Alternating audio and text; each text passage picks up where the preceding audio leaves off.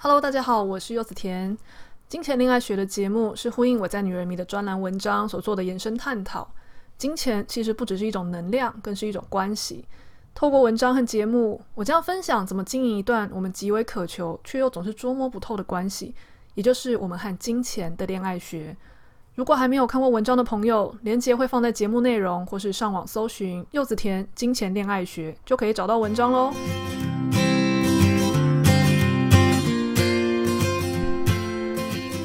大家好，不知道最近大家过得怎么样呢？我在录这集 Podcast 的时候啊，时间已经差不多是六月呃下旬，已经快要到尾声了。在六月的时候，几乎整个月都是在第三级防疫期间，也就是我过了一是大概一个多月的居家生活吧。对，其实严格说起来啦，我原本就是自由工作者，我的生活已经很长期都是家里跟工作室来回跑，现在就是多了一个家人在家里做居家的，呃，应该说远端工作，所以就变得有点没有时间感。所以没有时间感，是因为上班族的家人，你平常只有周末的时候早上打开房门会看到他在家。结果现在发现家人天天都在家的时候，感觉真的有点奇妙。不过也不是没有好处啦，就是嗯，至少在这段期间呢，因为家人会觉得啊，就是防疫期间还是要在家吃饭，可能会比较健康，所以大部分的时间都在家里吃饭。哎，我跟大家分享一下。其实外食还真的蛮贵的诶。我个人因为不算非常喜欢做菜，然后因为我的饮食习惯比较特殊，就是我只吃素食或是海鲜，一般肉我是不太吃的。就是从小到大的某种饮食的偏好，跟宗教没有关系，纯粹是个人就是特别怕肉的味道。那。呃，导致我其实有很多东西是没有办法做的，因为嗯，不太擅长煮好吃的又没有带荤腥的东西。然后网络上查很多东西，可能全全部都要用一些肉啊，或是用一些，总之就是非常容易有加一些肉的东西进去，所以我也不是很会煮。所以很长一段时间，我大概就是简单弄一下。随便炒个青菜，随便弄一点配菜，然后就当一餐。但是更多时候，只要一忙起来，我很容易就是打开我的那个外外送的软体，然后就赶快叫一叫外送。外送叫的比我好，做的比我好吃多了。那可能就这样吃一下。哦，结果发现这样疫情下来，因为不需要外食，而是都是在家吃饭，我的营养吸收就是应该说均衡程度就比。平常叫外卖还要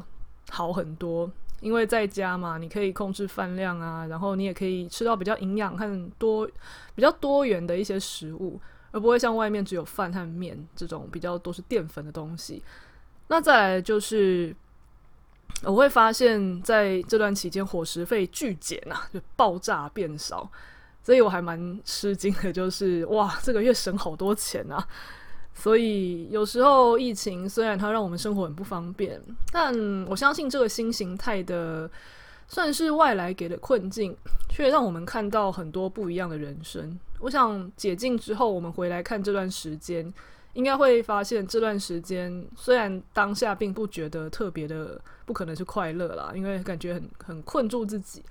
但是其实里面也藏了很多等待我们发掘和挖掘、探索的宝藏。是现阶段的我们要好好先把握的。好，那今天我们要聊的课题呢，跟独立有关系。我们要聊聊的是所谓的财务独立。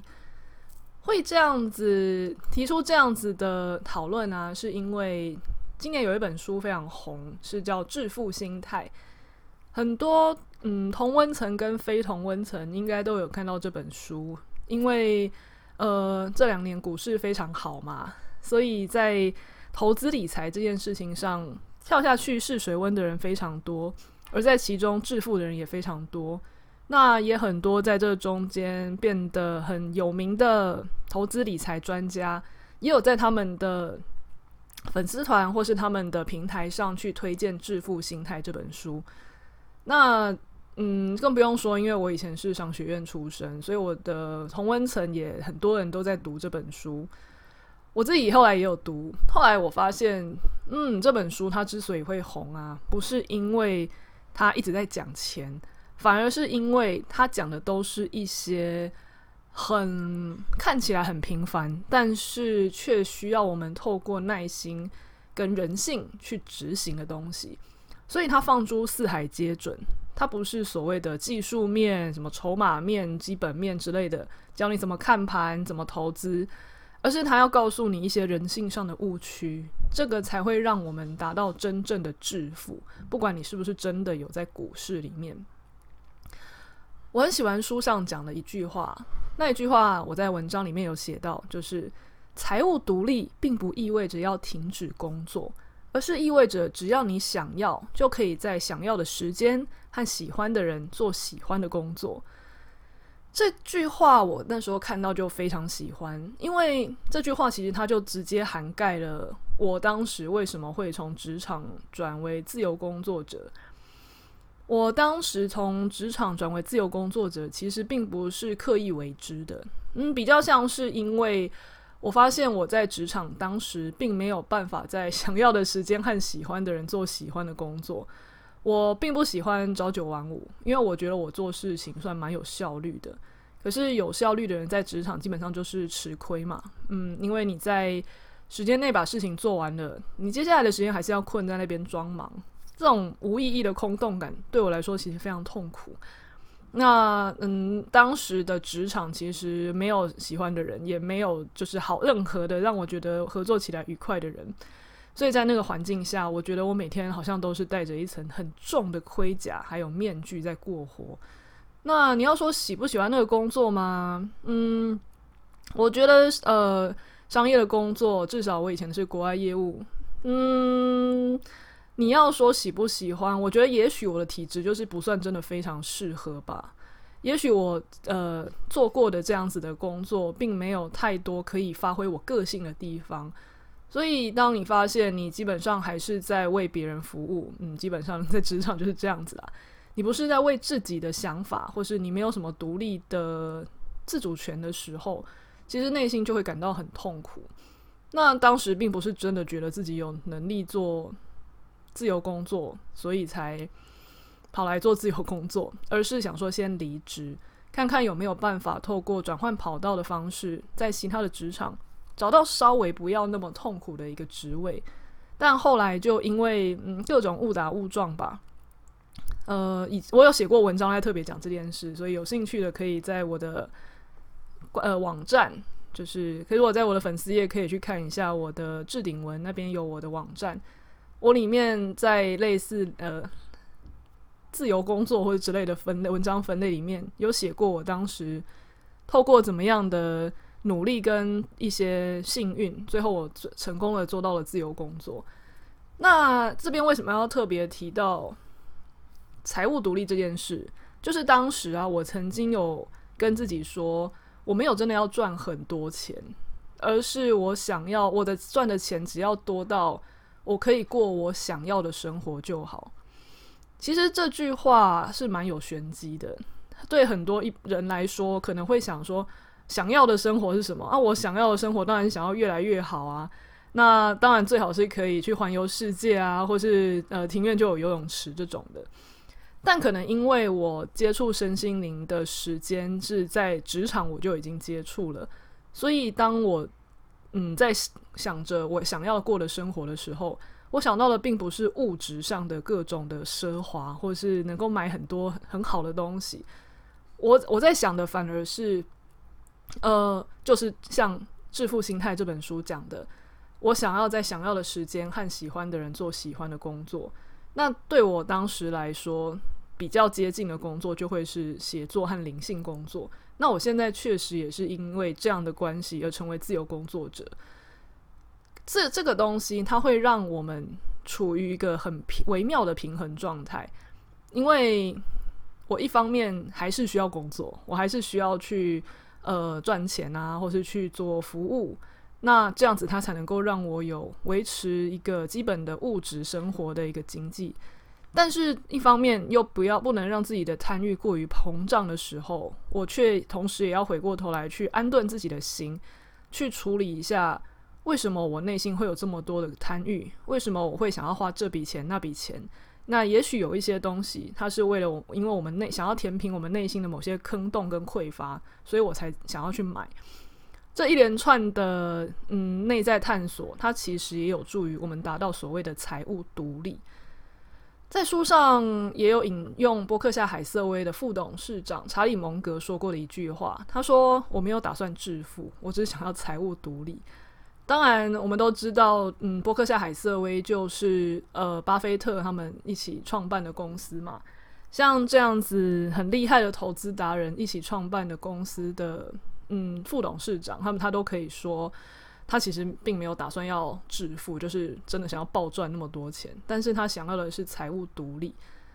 我相信非常多人也会把财务独立当成是一种希望达到的境界。那很多人可能也不想要去探索一下属于自己的财务独立到底是什么。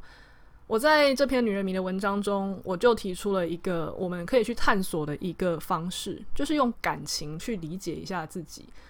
因为我认为，呃，致富心态刚刚那句话也，呃，改写成感情其实也成立的哦。我说感情独立啊，并不会意味着要停止恋爱，而是意味着只要你想要，就可以在想要的时间和喜欢的人建立喜欢的关系。我也记得，呃，之前在学生心灵的时候，我也提到，我发现我自己以前是一个在。情感上并不是很独立的人，那一方面你可以说，确实我在情感上是很依赖别人提供我，比如说照顾啊、温暖啊，或是情感啊。但是我觉得更深一层的要理解的是，当时呃在还没有接触身心灵以前的我，对于自己的内在并没有办法好好的去探索，提供自己支持还有爱，所以在这样的情况下，我会。想要先有一个陪伴，或是有一个人爱我就好，所以就这种感情独立，不是代表说，嗯，我在感情中不需要别人，或是我能够跟真的适合自己的人在一起，而是我其实是没有真正的自主权的。虽然我的恋爱经验一直都不算是有很长的空窗期，但是实际上我并没有办法活得像这句话这么独立，因为我不是在。想要的时间和喜欢的人建立喜欢的关系，而是因为没有办法过着孤单和空白的生活，所以可能会跟一个稍微凑合一点，或是只要对我好的人，那我就会跟他赶快先建立起关系，让我有一个依赖感。那很多人可能对感情独立也都会像刚刚说的，会有一些误解。会觉得说哦，所谓的感情独立就是不需要别人，又或者是哦，不用啊，我自己条件很好，我永远找得到对象在我身边追求我，是不是就代表我也很独立呢？其实呃，就跟财务独立这件事情，它并不是叫我们一定要过得很穷酸，或是我们要暴富暴富超级有钱，而是呃，这两者的极端其实可能都不是真真正的平衡。而是我们要找到一个微妙的状态，是我们内心去觉得舒坦的。而那个舒坦，我觉得有一个关键字很重要，叫做选择权。也就是你是处于一个清晰的、清明的、主动的选择状态。当你一旦有选择权的时候啊，你在找到自己的，不管是财务独立还是情感独立的时候，你就不是因为你很有能力去取、去拿取。而是因为你有能力去舍，当你能够舍掉的东西越多，而那个舍并不是因为你觉得啊，算了啦，拿不到就不要，又或者是呃没关系，我靠自己活得很好也可以。他那个舍是来自于我们内在开始慢慢的强大，我们开始慢慢的了解自己之后，我们能够做出来的一种呃内在的能力。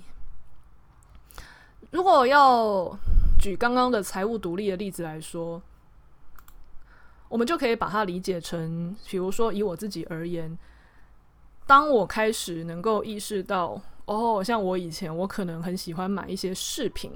我在我的专注是一种资产这本书里面也有提过，我以前很喜欢买一些耳环啊，或是很招摇的一些首饰，那虽然那些东西都不是真的很贵，而且我穿戴穿戴起来确实是好看的，但是我在做内在探索的过程中，我发现自己会想要买这些零零当当的东西，是因为我很怕自己没有被看见，因为我从小到大是一个没有什么存在感的人，我在人群里面很容易被淹没。所以，当虽然长大以后，呃，可能已经成为作家啊，或是在网络上有自己的读者啊，但是内心的一些脆弱的记忆，还是会让我觉得我还是一个很不显眼、很不显眼的人，而且没有人要注意我。所以，当我发现我特别喜欢这些气场很强的饰品，其实是想要让那个很脆弱、很不显眼的小孩争争取别人的注意力，让别人可以看到我的时候。我就发现，那其实这一笔钱虽然我花得起，可是它其实只是一直在填补我小时候的一些伤痛。那这样子的话，这些钱花的真的有意义吗？所以后来我基本上只要发现自己想要买这样子的衣服饰品的时候，我就开始会呃停止这样子的行为。那这个其实也算是一个找到内心的匮乏，然后达成财务独立的某一个垫脚石。因为一旦我们我们钱不就是开源跟节流嘛？那开源其实呃比较不是马上一蹴可及的，因为很多时候呃现金流不是我们百分之百能控制。那但是我们能够在节流，也就是审视我们每一笔花费的时候，去看见这件这个花费背后到底代表什么样的内在讯息。其实我们也能够做到很大程度的。财务的累积，刚好致富心态也有说，其实存款大家都很呃忽略，存钱大家都很忽略这件事情的重要性，但实际上存钱这件事情对于致富是非常非常重要的，而不是你赚了多少钱。在感情上，我们也可以用同样的方式去探讨。呃，像我自己来说，我觉得我有时候会，我以前也是比较偏矫枉过正。有一段时间，可能就觉得很依赖，很想要让自己变得很很美，然后或是很受欢迎，来吸引异性的追求和注意力。那到某一个时间之后，我可能又变得很极端，就是我要超独立，我不想要男生来伺候我，或是我不需要别人的照顾。但是这两者其实都是因为我内心没有办法达到那个平衡，就算是后来好像变得很独立。我也只不过是让自己变得好像很独立，不需要别人来让自己不要受伤，来让自己觉得没关系，你们不爱我，我我也会照顾好自己。那也是一种逃避跟倔强。但是当我后来走上身心灵的路，我慢慢的有去探索自己内心的一些匮乏，还有自己为什么会这么的想要讨爱，这么没有安全感的时候，我才发现哦，其实到最后。你真正能够谈一段适合的感情，不是因为你多有能力去讨别人喜欢，然后去获取猎取别人的爱，然后也不是说你变得好像很不需要别人，你就会活得幸福，而是你能够慢慢的去疗愈自己的一些课题，在这个疗愈课题的过程中，你慢慢变得平静而圆满，那一些跟你那个状态相符的一些缘分，它就会出现，在那样的情况下的感情就是。属于所谓的感情独立，它并不是基于你很需要，所以招来这样子的人，也不是因为呃算了，我都不相信别人，然后而单身。它是基于你在那个状态下，你吸引到一个对象，开始跟你谈一段互相学习、互相调整的感情，又或者是你在那样的情况下，你其实一个人会过得更好。那对你来说，也许。在那个情况下，一个人很平衡的过着单身的生活，就是也是另外一种很平衡的选择。那在这样子的探索之后呢，我会发现，其实每一个领域啊，不管是财务或是感情，内在的探索绝对都是最重要的。因为在这样的情况下，我我们才能够找到能够让自己独立的真正的点是什么。那那个独立。在每个阶段或许都不是百分之百相同，可是你一定会在每个阶段都取得相应的快乐。好，那这集我们就先到这边喽，谢谢大家，拜拜。